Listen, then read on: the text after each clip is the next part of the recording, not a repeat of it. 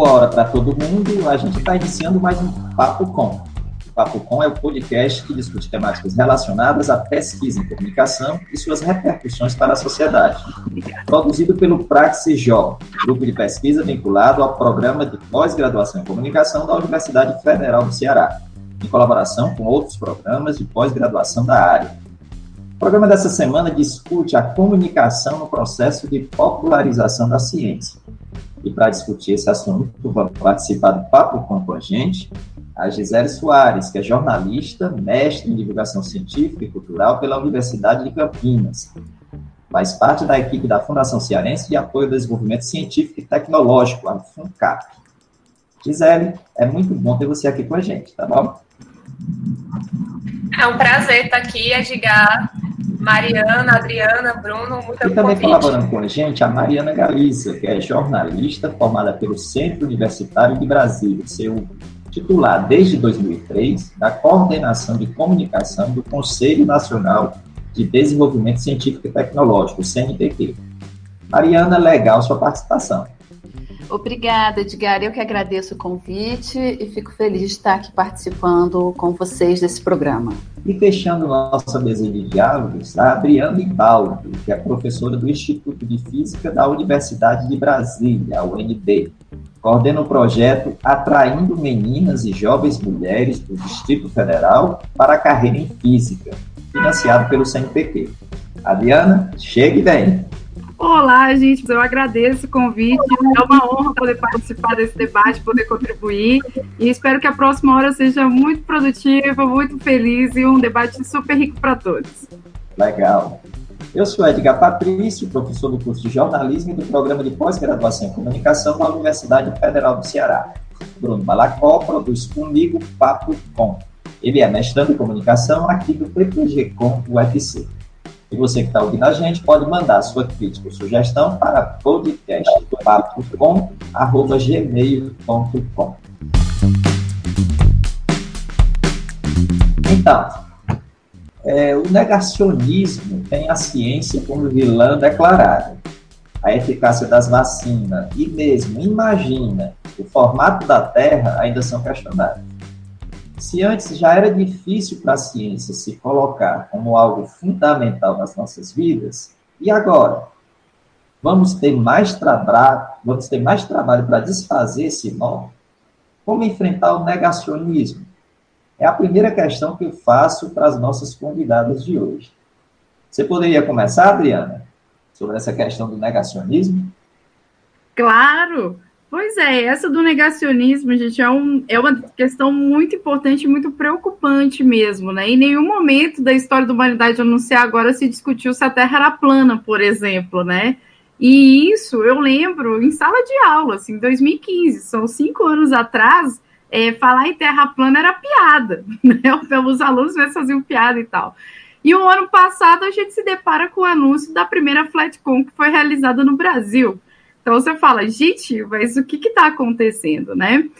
É, essa questão do negacionismo, ela né, tem tudo a ver com esse momento de pós-verdade que a gente está vivendo, mas também por conta é, que a educação científica de algum modo falhou no passado, né? Assim, então esse é um momento que eu considero muito propício a gente fazer essa reflexão mesmo é, sobre o que, que a gente pode fazer nesse sentido. Então, nesse caso, é, não basta só tratar de ciências em sala de aula, porque isso foi, tem, tem sido feito desde então, e, no entanto, a gente está passando por esse momento, né? Então, tem que ter outras ações. Então, nesse sentido, investir, por exemplo, em popularização e democratização da ciência é fundamental. Mas, principalmente, o que eu vejo, talvez o maior entrave é a questão das pessoas participarem no conhecimento científico. A gente participa daquilo que a gente entende, né? E muitas vezes o negacionismo estava aquele, ah, eu não entendo, logo não é importante, logo não me interessa, logo dane-se, né? Desculpe, mas basicamente isso, né? Então, assim, é, por isso que é importante, nesse movimento de popularização da ciência, a gente pensar em como que a gente pode trazer essa informação de uma maneira acessível e o principal, realmente, é permitir que as pessoas não só entendam esse conhecimento, mas se sintam à vontade para participar. Isso eu considero fundamental. E assim, não há receita pronta. Então a gente realmente precisa investir muito nisso e seriamente.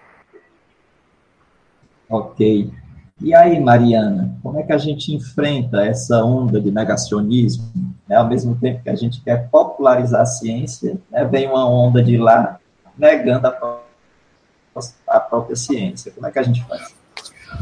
O Edgar, eu acho que a gente, é, como a professora Adriana falou, é, eu acho que o primeiro, o primeiro passo é a gente fazer uma reflexão de onde está o erro, né? Onde foi que, que a gente falhou ao comunicar a ciência como parte imprescindível do conhecimento das coisas da vida, do mundo, né? Como a solução para os grandes problemas da sociedade, as pessoas entenderem que no dia a dia delas, se hoje ela liga uma televisão, se ela anda de bicicleta, é, que ela vai ao médico e recebe uma receita para um, a cura de uma doença que ela foi diagnosticada, tudo isso tem ciência por trás, né? Então, o nosso grande desafio é, é de repente, tentar, né? Não tem como voltar atrás, mas a gente tentar é, é, essa comunicação com a sociedade, né? Talvez também valha uma, uma reflexão da própria comunidade científica se ela não se fechou muito na comunicação entre seus pares e deixou de lado a comunicação para a sociedade, para mostrar, inclusive, né, e eu, eu falo pelo CNPq aqui também, qual a importância da gente ter um fomento público à ciência. Por que, que a gente, por que, que o governo federal tem que investir em ciência? E a sociedade só vai reconhecer que é importante aquele imposto que ela paga, que vai virar bolsa de pesquisa, se ela entender a importância daquele pesquisador ali na ponta estudando e, e pesquisando. Então, eu acho que o grande segredo é a gente é, reconectar a sociedade com a ciência, no sentido deles entenderem a ciência como parceira da sociedade na busca das soluções para os grandes problemas do país, né?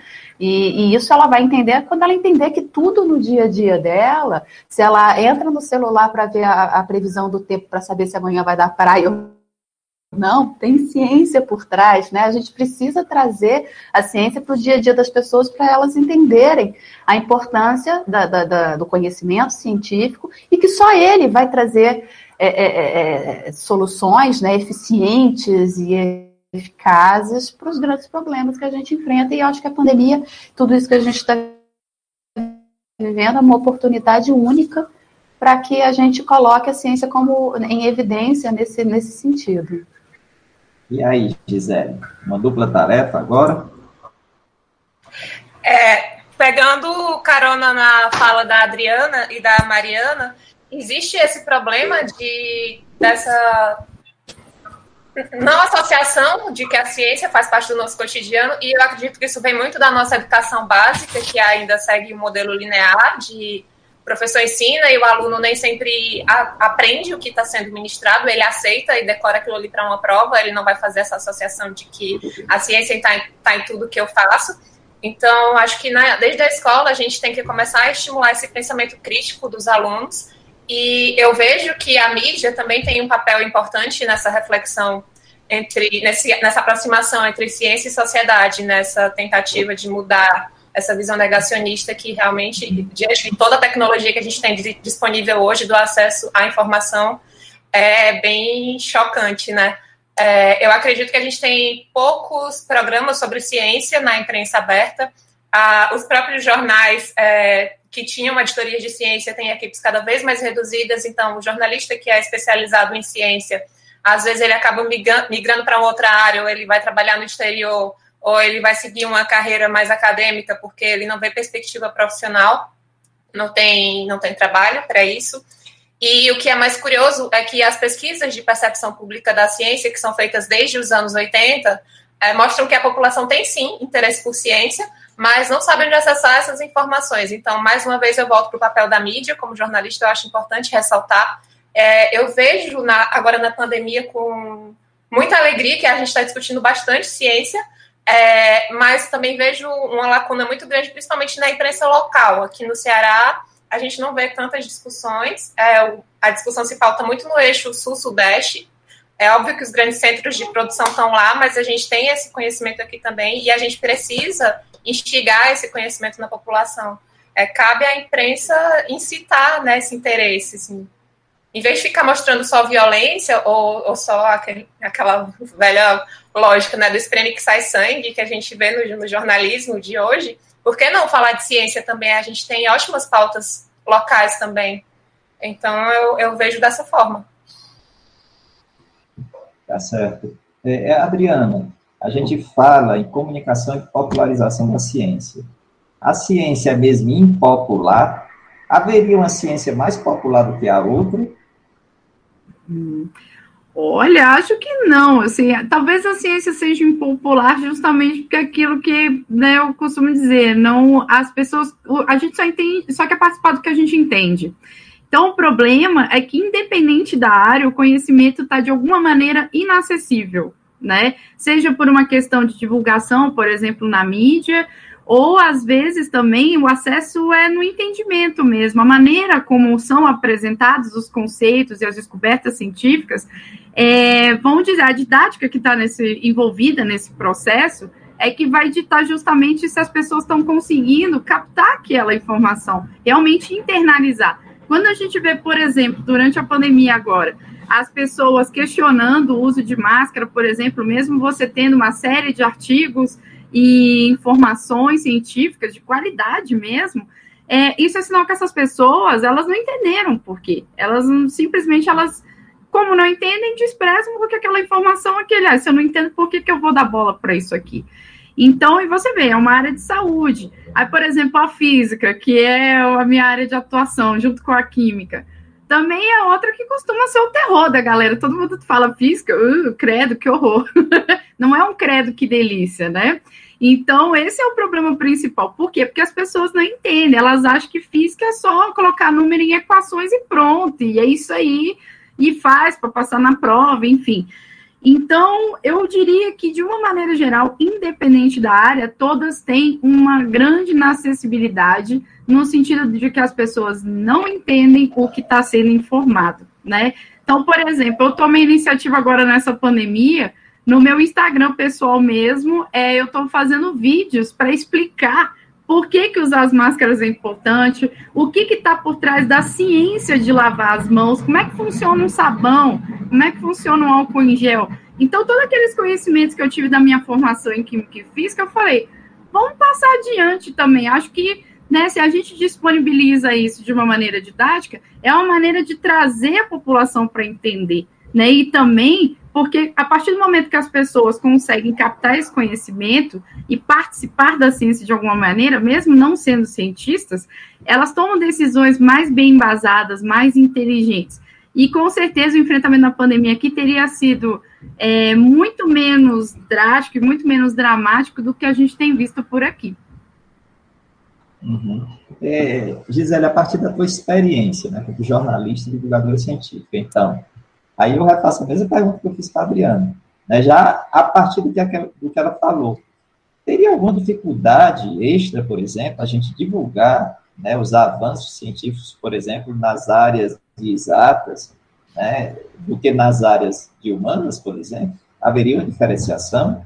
Há um trabalho a mais em determinadas áreas para divulgar? É, é, diga assim, falando da perspectiva da comunicação, eu vejo que algumas áreas ainda são muito mais restritas à comunicação entre pares, como já foi colocado aqui pela Mariana e pela Adriana. Uh, os pesquisadores se preocupam muito com aquela publicação de artigo que vai sair, uma publicação é, que tem que ter um quality alto e tal, e aí o fator, o índice H é fator de impacto. É, e a gente acaba esquecendo que o básico, que é o devolver, devolver, o conhecimento que é produzido muitas vezes em instituições públicas, que produzem a maior parte do nosso conhecimento, é, para a sociedade. Então, mas eu vejo também um lado mais otimista, principalmente de pesquisadores mais jovens. Eu trabalho com divulgação científica desde 2007. Eu comecei quando eu era estagiária ainda. É, e eu eu ouvi muito não de pesquisador que não queria, não, acho que você não vai entender o meu trabalho, então nem vou, nem vou me dar o trabalho de falar com você.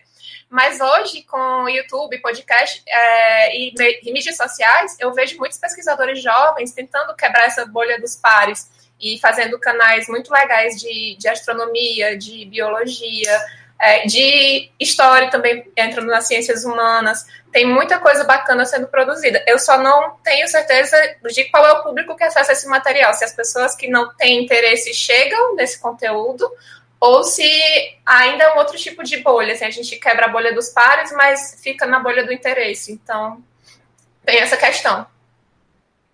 É, Mariana, e institucionalmente? Como é que a gente poderia alavancar essa popularização da ciência? Que estratégias, por exemplo, de comunicação o CNPq disponibiliza para que a ciência alcance a sociedade?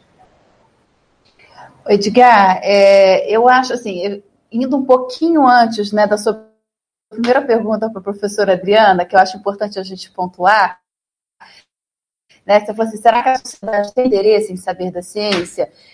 a gente tem uma pesquisa que é realizada periodicamente, né, geralmente é coordenada pelo CGE, que é o Centro de Gestões e Estudos Estratégicos, vinculado ao Ministério. Na última, que foi de 2019, teve uma parceria com o LCT de, de, divulgação científica, e é muito interessante o resultado da pesquisa, são, são duas, duas mil e poucas pessoas é, que são é, foram questionadas, né, entre 16 e 75 anos, então é um grupo bem, bem grande, bem, bem heterogêneo, e 62, 62% das pessoas declararam ter interesse em ciência e tecnologia, e 86% veem que a pesquisa científica é importante, né? Mas aí, por um outro lado, a gente tem um outro dado que diz que 90% não souberam apontar um dado de um cientista e 88% não se lembraram de nenhuma instituição que faz pesquisa, nem mesmo as universidades. Então, a gente tem um cenário um pouco complicado, né? A gente tem um público, quase 70% quer saber de ciência, mas quase 100% não sabe dizer nome de um pesquisador. Então, assim, eu acho que são dados que mostram assim, tem uma falha aí, né? A gente não está atendendo um interesse natural das pessoas porque é natural, a gente vê as crianças, eles têm um interesse natural por pesquisa, por ciência, né? Então, existe esse, né? Eu acho que existe sim interesse, e aí eu acho que existem é, é várias reflexões a serem feitas para por que, que se tem interesse, as pessoas não conhecem, né? A falha está nossa, a gente tem uma sociedade muito pouco instruída, né? Que a gente tem uma falha também na educação muito grande. Então, será que é, é, é, é um, um conteúdo que poucas pessoas conseguem realmente entender? Tem formação né, de educação suficiente para conseguir entender aquele conteúdo, né? Então são muitas as reflexões que a gente precisa fazer. Então nesse contexto, né, o que que nós na CNPq temos feito mais recentemente? O CNPq tem nos últimos anos é, lançado luz muito para essa questão da divulgação científica. Uma coisa que a Gisele falou, eu acho muito importante, que é assim, os próprios pesquisadores tal, às vezes têm muito mais interesse em, em publicar um paper, um artigo, do que é, fazer uma parceria aí para um, um, canal de comunicação, de divulgação científica. Por trás disso também tem uma outra questão, que eles são avaliados pela produtividade. Então, eles vão ter sim mais interesse em publicar artigos, porque é o que vai fazer com que eles consigam receber recursos, a bolsa e tudo mais. E nós, como agência de fomento, justamente nesse processo, né, de também avaliar a produtividade dos pesquisadores, a gente tem feito nas nossas chamadas, elas sofreram alguns ajustes, por exemplo, uma das finalidades de todas as chamadas tem lá a produção, tornar o conhecimento científico, é, é, é popularizar o conhecimento científico como um dos, dos objetivos de todas as ações do CNPq.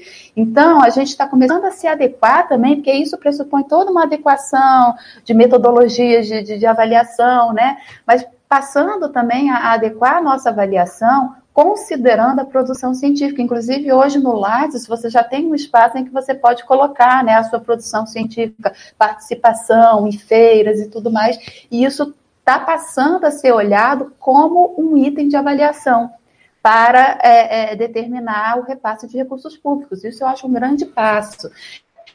E uma das coisas que a gente tem feito nesse auxílio, porque também não adianta a gente cobrar dos pesquisadores se eles mesmos não foram capacitados para fazer essa divulgação científica, né? Então, o que a gente tem feito também, a gente fez é, é mais recentemente, o CNPq tem por tradição fazer seminários de avaliação e acompanhamento dos projetos apoiados, aprovados em chamadas. E a gente tem feito, já fizemos dois ou três seminários de divulgação científica com esses coordenadores de projetos aprovados. Então, a gente chamou o professor Ronaldo Cristofoletti para fazer palestra, e ele, a gente gravou. Então, a gente fez uma série, por exemplo, do, do PELD, que é um programa de pesquisas ecológicas de longa duração, a gente fez uma série de vídeos com os coordenadores dos projetos, falando, está no nosso YouTube, no perfil do CNPq, a gente lançou recentemente essa série de vídeos. Então, a gente tem buscado também dar um apoio aos coordenadores dos projetos aprovados pelo CNPq, no sentido de capacitá-los para fazer divulgação científica também, né? Porque falta também essa própria formação, eles mesmos reportam muito assim, eu não sei como fazer divulgação científica, eu não sou para fazer divulgação científica, então o CNPq está tentando trabalhar agora como ponte desses projetos de pesquisa para sermos o canal de divulgação científica de todos os projetos aprovados pelo CNPq. E para isso a gente precisa fazer todo esse trabalho de capacitação, de compreensão do outro lado, porque que tem interesse ali na, na ponta ali da sociedade, tem, isso eu não tenho a menor dúvida. Mari, você falou, é, no finalzinho você falou aí, a gente tem que desenvolver esse trabalho, essas ações e tudo. Mas todo esse trabalho né, custa recursos né, precisa de recursos financeiros né, para desenvolver esse trabalho. É, quanto é hoje o investimento? Você tem uma, alguma ideia de quanto é o investimento hoje do CNPq proporcional às outras atividades, né, em relação à popularização da ciência, comunicação e popularização da ciência, né, em termos relativos, quanto é que o CNPq investe né, nessa área?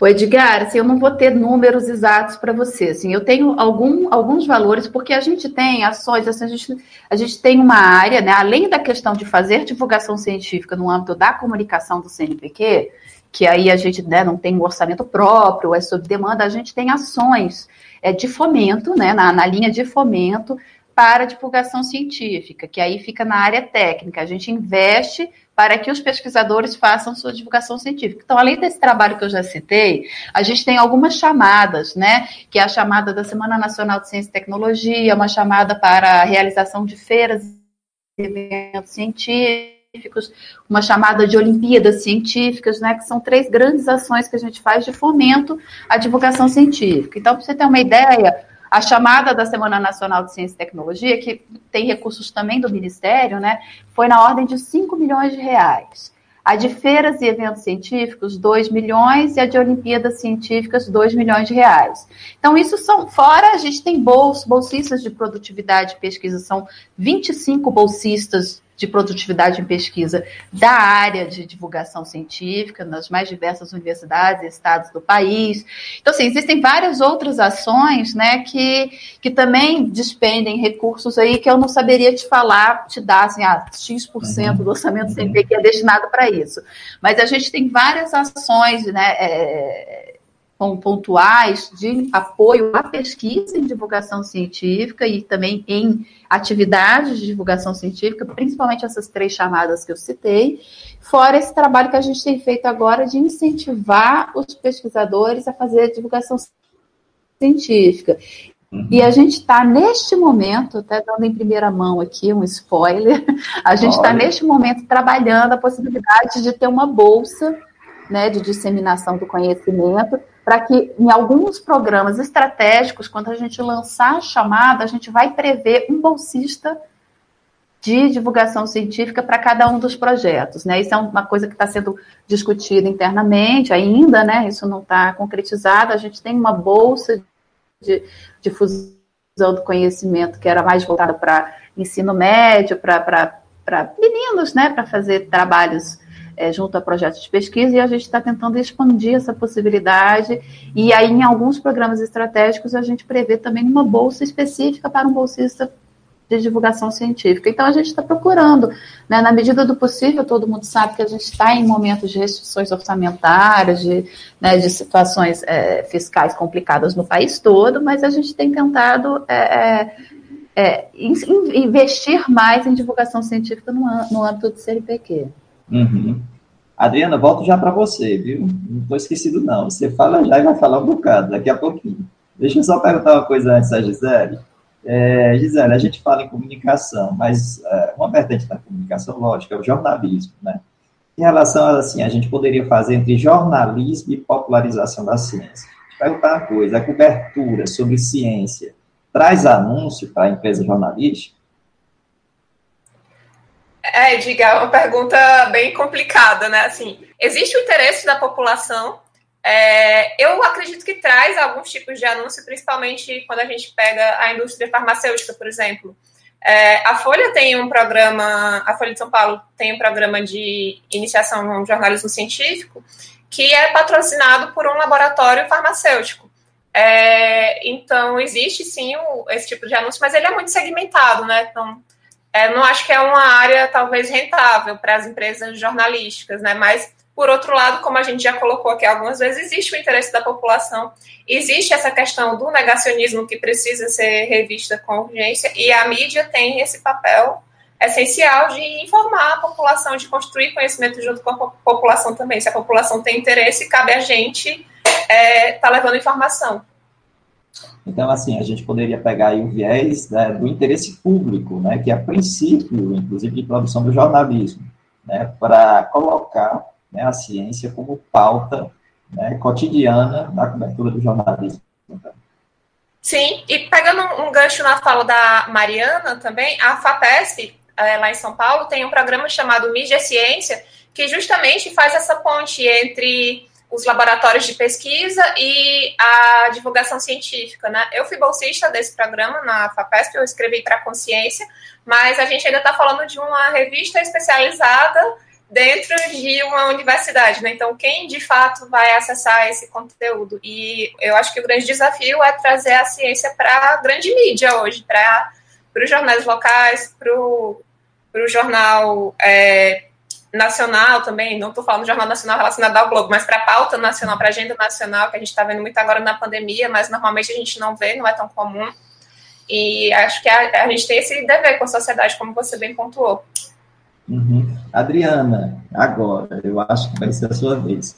A gente poderia falar um pouquinho do Menina nas Ciências, né?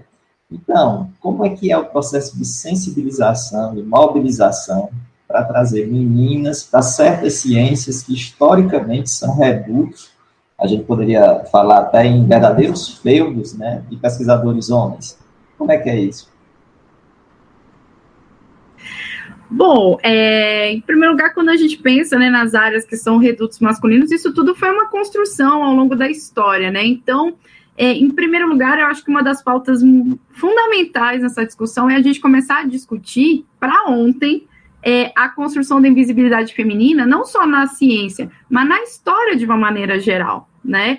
Porque quando a gente olha para a história mesmo, só, querendo ou não, você entrar para a história com um personagem, nossa, é uma coisa assim, você tem que ter feito algo, um feito assim, incrível. E a gente quase não vê falar de mulheres, né? Quando aparecem as mulheres, elas são sempre um papel secundário, né? Era, era filha de alguém, era esposa de alguém, era amante de alguém, era secretária de alguém. E a gente vê essa estrutura, essa invisibilização, ela se estende a todas as áreas, incluindo a ciência. Então, quando a gente olha, por exemplo, eu que um dos primeiros livros que eu li de divulgação científica específicos para a física se chama Gigantes da Física, né? Que é do Paul Stratham. E só tem homem, só tem homem, cara. Todo vê uma mulher, mas nem para dizer assim, uma figurantezinha, uma estranha no ninho lá, não. O que eu fui ver foi no livro do Segre, que é um prêmio Nobel em Física, e ele tem um livro do, chamado dos raios-x aos quarks, muito bom também, é, de divulgação científica, mas só aparecem ali umas poucas mulheres, que são Marie Curie, Liz Meitner, é, Maria Maia, e assim, bem um passão, né? Então, o que acontece? A gente já tem esse problema da ausência dos modelos femininos, que, querendo ou não, exercem influência, né? Outro ponto também que é importante, a gente tem que levar em conta por que a gente se interessa por uma área científica, né? Aliás, por uma área de uma maneira geral, né? É, você tem que se identificar com essa área. E essa, essa, essa identificação, é, inicialmente o pessoal da psicologia atribui três pilares, mas eu adicionaria um quarto né? O primeiro deles é que você tem que se perceber como alguém que realmente consegue entender aquele conhecimento, alguém hábil, sabe, apto a ter fluência naquele conhecimento. Né? Você não vai escolher uma área, você não vai se identificar com uma área que você fala, nossa, eu tenho muita dificuldade, isso aqui não é para mim, não, né? Que muitas vezes é o que acontece com relação à ciência, né? Especialmente as ciências exatas. Além disso, você tem que também é, perceber qual é o valor subjetivo daquela área. Né? Aquela, área, aquela área, por exemplo, ela tem valor para a sociedade, ela tem, é, ela traz algo de importante, de relevante para o desenvolvimento dessa sociedade. Você não vai escolher uma área que você não considera importante, obviamente. Você pode até achar legal, mas você vai deixar ali em segundo plano. Né? E o terceiro fator que eles atribuem é justamente quais são as suas perspectivas de sucesso quando você ingressa nessa área, né? Então, por exemplo, ah, se eu for para física, será que eu vou conseguir ser uma pesquisadora de sucesso? Quais são as chances de eu ter pelo menos assim a possibilidade de conseguir fazer alguma coisa? E aí, muitas vezes a mulherada ó, já, já barra aí no terceiro, no te, nesse terceiro pilar, né?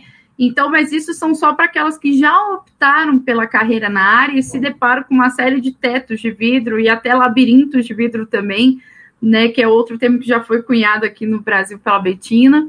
É, então, assim, isso tudo, né, proporciona duas tesouradas para as meninas. Uma quando elas estão lá no ensino básico e médio e que elas não se percebem nem como alguém competente na área e nem também a área como tendo uma, um valor para a sociedade, trazendo coisas interessantes. Isso já fica de fora ali.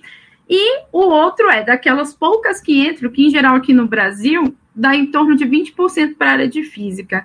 É, a maioria acaba desistindo ao longo da carreira, né, da tentativa de estabelecer uma carreira. Mas eu acrescentaria um quarto fator, que é o fator que eu chamo o wall effect.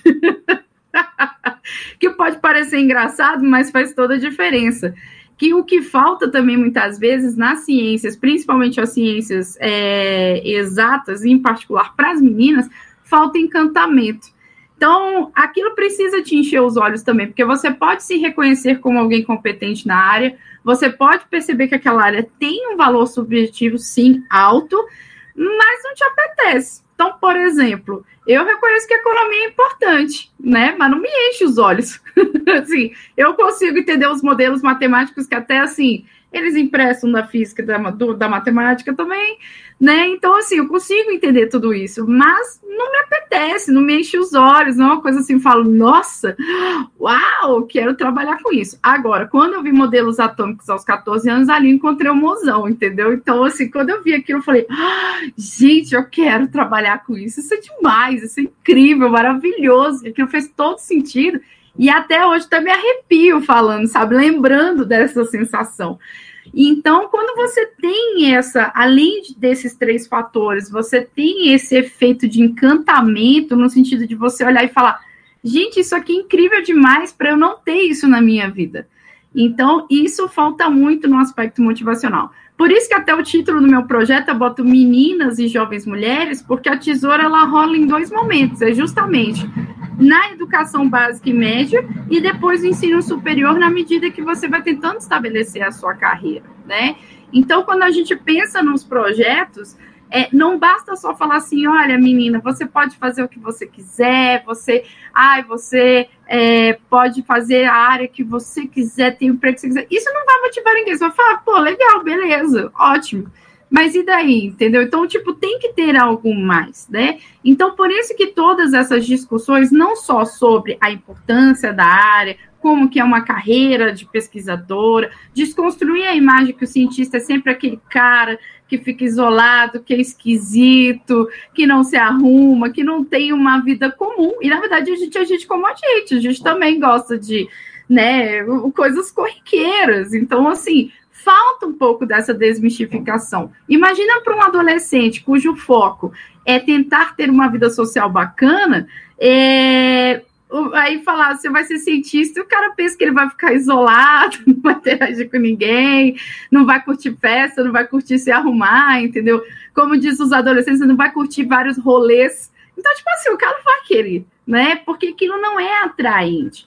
Então, a gente tem uma série de desconstruções a fazer. Então, só falar você pode fazer o que você quiser não é suficiente. É bacana? Claro que é, com certeza. Mas isso nunca levou ninguém a escolher, por exemplo, ser pesquisador em física né? E isso é uma coisa muito importante. A discussão ela é muito rasa ainda aqui no Brasil. ela é muito superficial. Eu acho até particularmente enervante quando eu vejo essa do ah, você pode fazer o que você quiser. Não, cara, você tem que ir além, você tem que puxar o assunto, discutir por que, que você fala, então por que, que não tem mulher na ciência? Por que, que a gente não ouve falar das mulheres incríveis que já fizeram um monte de coisa na história da ciência e das que já estão fazendo nesse exato momento? Né? Então tem tudo isso, a gente tem, cara, a gente tem muita coisa a desconstruir ainda. Então, nesse ponto, o meu projeto ele atua não só na questão da divulgação científica, mas também justamente nessa desconstrução. E para isso tem uma parte de pesquisa. Então, assim, nesse ponto, o meu projeto é pioneiro porque a gente se estabeleceu como uma linha de pesquisa. A gente já ganhou, inclusive, dinheiro da FAPDF, né, projetos, é, que eram para linhas de pesquisa de uma maneira geral. Então, a gente foi o primeiro aqui a estabelecer como linha de pesquisa. E nesse, nesse, nessa parte de pesquisa, é, eu estou interessada em saber quais são as correlações, se elas existem, né, entre, por exemplo, classe socioeconômica, é, etnia, gênero é, e percepções, não só da área de física e da ciência de uma maneira geral, mas a percepção da mulher no mercado de trabalho e da mulher no mercado de trabalho tido como masculino. E as correlações são aquele, é o que a gente já espera, mas é muito triste a gente ver que, que a correlação existe. Mas é a partir uhum. desse estudo mesmo, científico mesmo, do ponto de vista estatístico e tudo, que a gente tem condições de entender qual é o meio ambiente que a gente está trabalhando, quem são essas pessoas, quem são esses adolescentes, essas crianças, esses jovens adultos, e a partir daí a gente pode promover, propor ações afirmativas, né, e políticas públicas de incentivo, mas sendo bem embasadas, sendo bem direcionadas. Ok. Nossa, eu falei mais que da cobra, hein? Só confidenciando, né, que a Adriana, né, pediu os minutos para fazer um make, né, antes da gravação, né, do podcast. É, na... Vamos agora, Mari, Mariana. Estava é, pensando aqui, a gente fala muito dessa questão da proximidade, né, da proximidade é, que a, a ciência deve ter da sociedade. Uma das possibilidades, uma das possibilidades para a gente né, desenvolver políticas em relação a isso seria, por exemplo, a descentralização da comunicação do CNPq? Será que a gente poderia pensar em comunicações em polos regionais, locais de comunicação, que pudessem incorporar, inclusive, né, a, a linguagem, o cotidiano das pessoas de uma forma mais próxima? Será que isso facilitaria? Edgar, sem dúvida. Uma das, assim, a gente já teve toda uma discussão, né, é, é para criar uma política de divulgação científica lá no CNPq. Isso está sendo, a gente elaborou um plano e, e, enfim, ainda não foi formalizado, mas existe já essa discussão.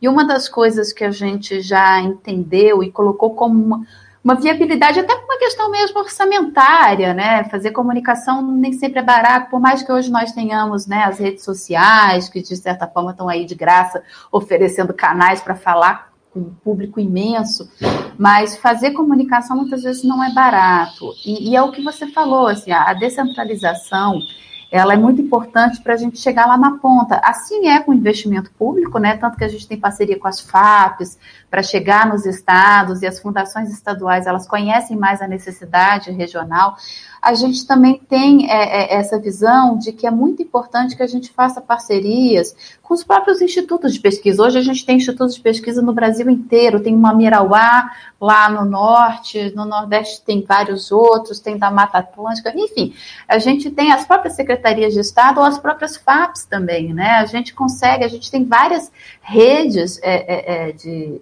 de instituições que têm as suas comunicações e a gente, é, é, as próprias universidades também podem servir né, de, de parte dessa rede para que a gente consiga atingir o maior número de pessoas e não só em, em questão de quantidade, mas como você falou, de, de, de a linguagem, as necessidades e o interesse. A gente mora num país absolutamente diverso, né? Os interesses são muito diferentes, até a própria é, ciência que é feita para o norte é diferente do que é feita para o sul por conta das necessidades locais, né? De, de, de problemas, de soluções. Então, a gente precisa, de fato, dessa descentralização, a gente precisa criar, na verdade, eu acho que a grande solução para a divulgação científica mais eficiente seria a gente criar uma grande rede de, de divulgação científica junto com os institutos de pesquisa, as universidades, as fundações de amparo à pesquisa, para que a gente possa não só né, poder falar de todo o universo né, de ciência que é feito no Brasil, que é muito grande, muito vasto, e centralizar numa instituição isso é humanamente impossível, e também para a gente conseguir chegar é, a, a, a, ao da população ribeirinha, porque tem ciência lá também pensando na população ribeirinha, para a gente falar na zona rural do sul, que certamente tem pesquisas também que são de interesse dos produtores rurais lá do sul. Então a gente precisa, né, do, do Oiapoca ao Chuí, para ser bem clichê, a gente precisa chegar a, a, a todo mundo e a gente precisa, não é uma questão, ah, eu gostaria, eu acho que a gente precisa dessa rede para poder chegar a todo mundo, dessa descentralização, sim. Uhum. É, a gente já está na nossa última rodada aqui, né, de diálogo, e aí, Gisele, eu queria colocar é, essa relação né, da comunicação dentro do processo formativo. Né, como é que pode ficar essa aliança, né, essa proximidade entre educação e comunicação? Né, se a partir do, dessa aproximação na educação básica, por exemplo, né, a gente poderia ter uma nova dinâmica, né, em termos de comunicação e popularização da ciência. Né, como é que você vê essa proximidade entre as duas áreas, comunicação e educação? Edgar, eu acho que dentro da escola a gente tem que esquecer esse modelo linear de professor é, ensina e o aluno finge que está aprendendo muitas vezes e pensar em é, diálogos entre as próprias disciplinas para instigar essa curiosidade do aluno, sabe? Por que, que um professor de português não pode entrar em contato com um professor de uma outra disciplina de física, química ou de ciências, caso o aluno ainda não tenha essa separação, e pensar num projeto interdisciplinar. E aí aquilo vai gerar redações sobre ciência ou fotografias é, sobre o que eles estão aprendendo, assim, no caso, por exemplo, pegando aqui Itapipoca, a gente tem é, muitos exemplos da megafauna e a maioria dos cearenses não conhece, lá tem um museu. É, tem uma, uma área forte também aqui em Sobral de astronomia, né? E também a maioria da população não conhece. Tudo isso, pegando um pouquinho de carona na fala da Mariana, é local, né? Então, é um conhecimento que pode estar relacionado ao aprendizado dentro da escola e que faz parte do cotidiano das pessoas sem que elas saibam que está lá no cotidiano delas. É, quando a gente começa a trabalhar isso dentro da escola, a instigar essa curiosidade, que na verdade ela já vem da infância, mas ela é tolhida em alguns momentos. Eu acho que a gente já tem um caminho bom aí a partir dessa, desses anos iniciais. E depois passando para a mídia, para as universidades, e as universidades muitas vezes focam, e aí tem a questão de equipe, tem várias questões de gestão também, mas focam muito na divulgação do institucional, sabe? De simpósios, de colóquios, de prêmios que o pesquisador recebeu por uma pauta X lá e que eu nem sei por que, que ele está recebendo aquele prêmio, mas eu entendi que ele recebeu um prêmio importante, mas eu não entendi o que, é que ele faz. É, então, eu vejo muito isso nos portais das universidades e nas redes sociais também. Isso também tem que ser repensado, porque a gente está falando de instituições que trabalham com dinheiro público e que deveriam ter como retorno, essa, essa ideia de retorno à sociedade como prioridade. É, acredito que a gente tem esses dois caminhos e também o caminho da imprensa, né? Vamos repensar o papel da imprensa na, na educação da sociedade, né? Assim, é, uma, é um conjunto, a gente tem que trabalhar em conjunto, sociedade, academia, imprensa, todo mundo. Se a gente fosse trabalhar separado é bem mais difícil. Eu sei que falando é muito bonito e na prática é muito difícil, é, mas eu vejo como um caminho possível, apesar de difícil. Uhum. Quer, quer dizer que a, talvez a comunicação da, da universidade, das universidades, né, se pautaria muito mais, talvez, por uma comunicação organizacional do que mesmo por um processo de comunicação pública mais abrangente? Seria isso? Não necessariamente. Uma comunicação Ou seja, uma comunicação que está que tá vinculada a uma comunicação da administração superior, da reitoria, muitas vezes, né, e menos para a comunidade acadêmica mais ampla. Exatamente, a gente, é o que a gente vê, né? A agenda do reitor, é, eventos, simpósios, encontros universitários, e o que está sendo produzido com, com a verba pública? Se eu, como cidadã, quero chegar no site da Universidade Federal e entender o que está sendo produzido ali com o imposto que eu pago. Como é que eu vou chegar nisso? Eu vou ter que acessar um artigo que o pesquisador escreveu no paper?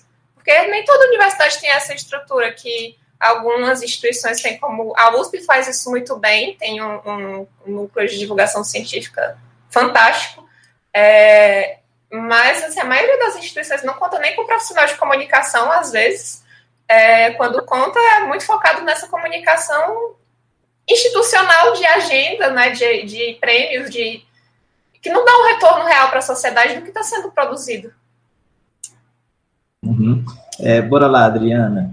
Vamos tentar finalizando, finalizar agora a nossa discussão. É, a gente falou durante todo o nosso diálogo né, sobre essa questão de você ter né, as, as ciências né, assim, no mesmo patamar, no mesmo nível, né, que todas são comunicáveis né, na realidade, né, a princípio.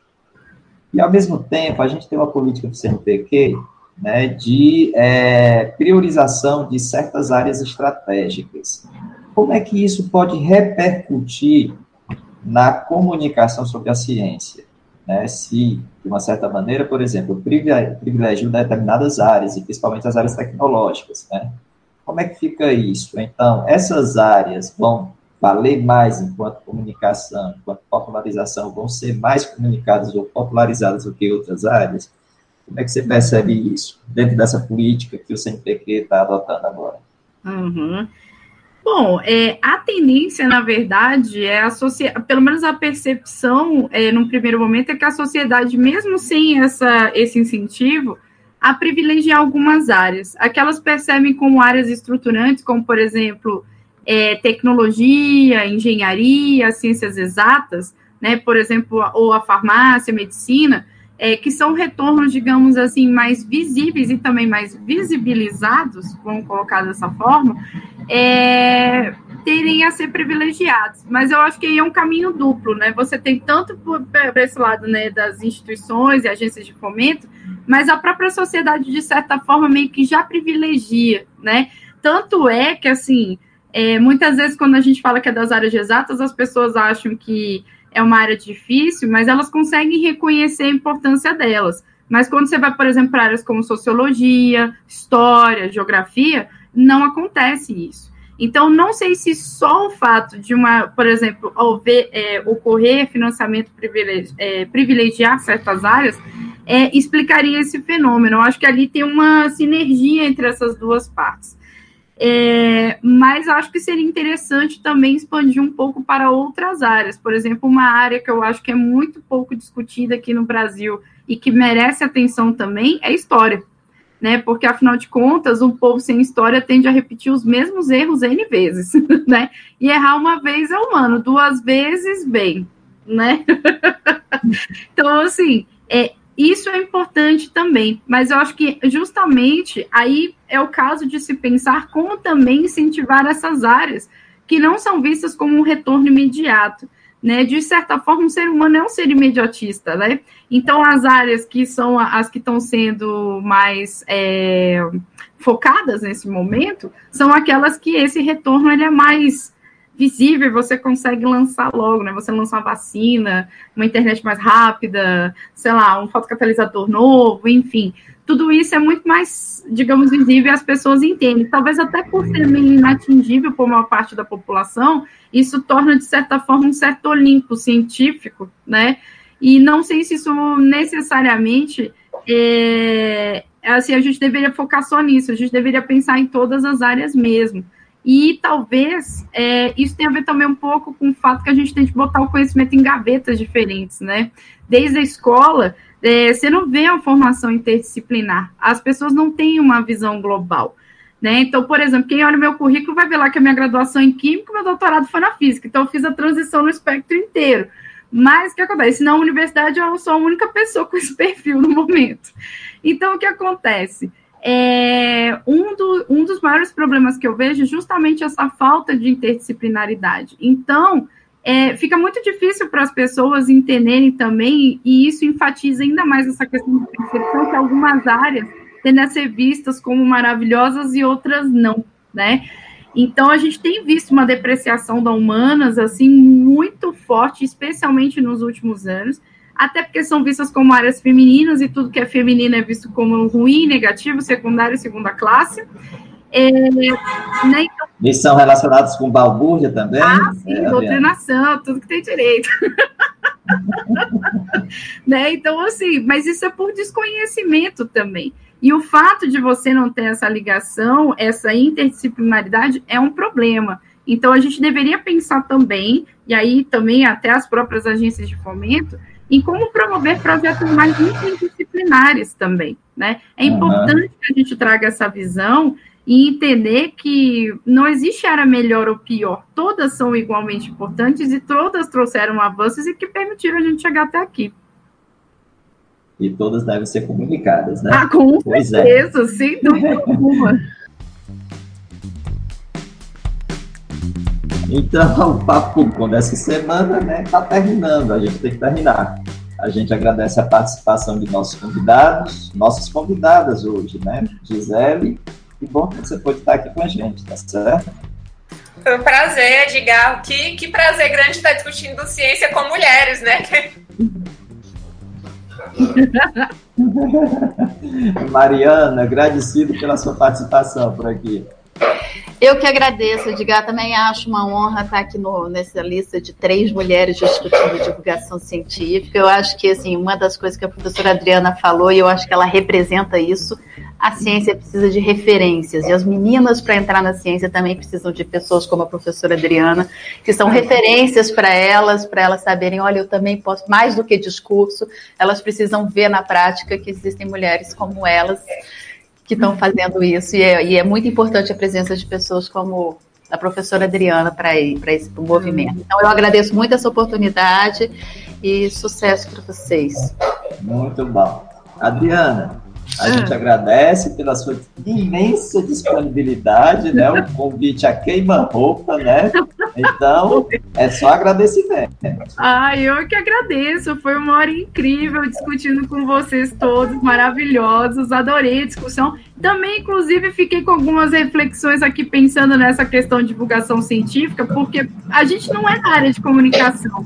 Então, quando a gente entra em contato com vocês, é muito positiva essa interação, porque aí a gente começa a refletir também sobre a maneira como a gente se posiciona no mundo, como que a gente se comunica, como que a gente comunica o que a gente faz. E isso é muito incrível, essa interação. Eu só tenho a agradecer o convite, muito obrigada, e também participar com uma mesa só de mulheres, né? a gente estava no Coisa final. boa. o Papo Com é um podcast que discute temáticas relacionadas à pesquisa em comunicação e suas repercussões para a sociedade produzido pelo Praxijó, o grupo de pesquisa vinculado ao programa de pós-graduação em comunicação da Universidade Federal do Ceará, em colaboração com outros programas de pós-graduação da área. Eu sou Edgar Patrício, professor do curso de jornalismo e do programa de pós-graduação em comunicação da Universidade Federal do Ceará. O Bruno Balacó, aí nos bastidores, né, produz comigo o Papo Com. Ele é mestrando em comunicação aqui do PPG Com UFC.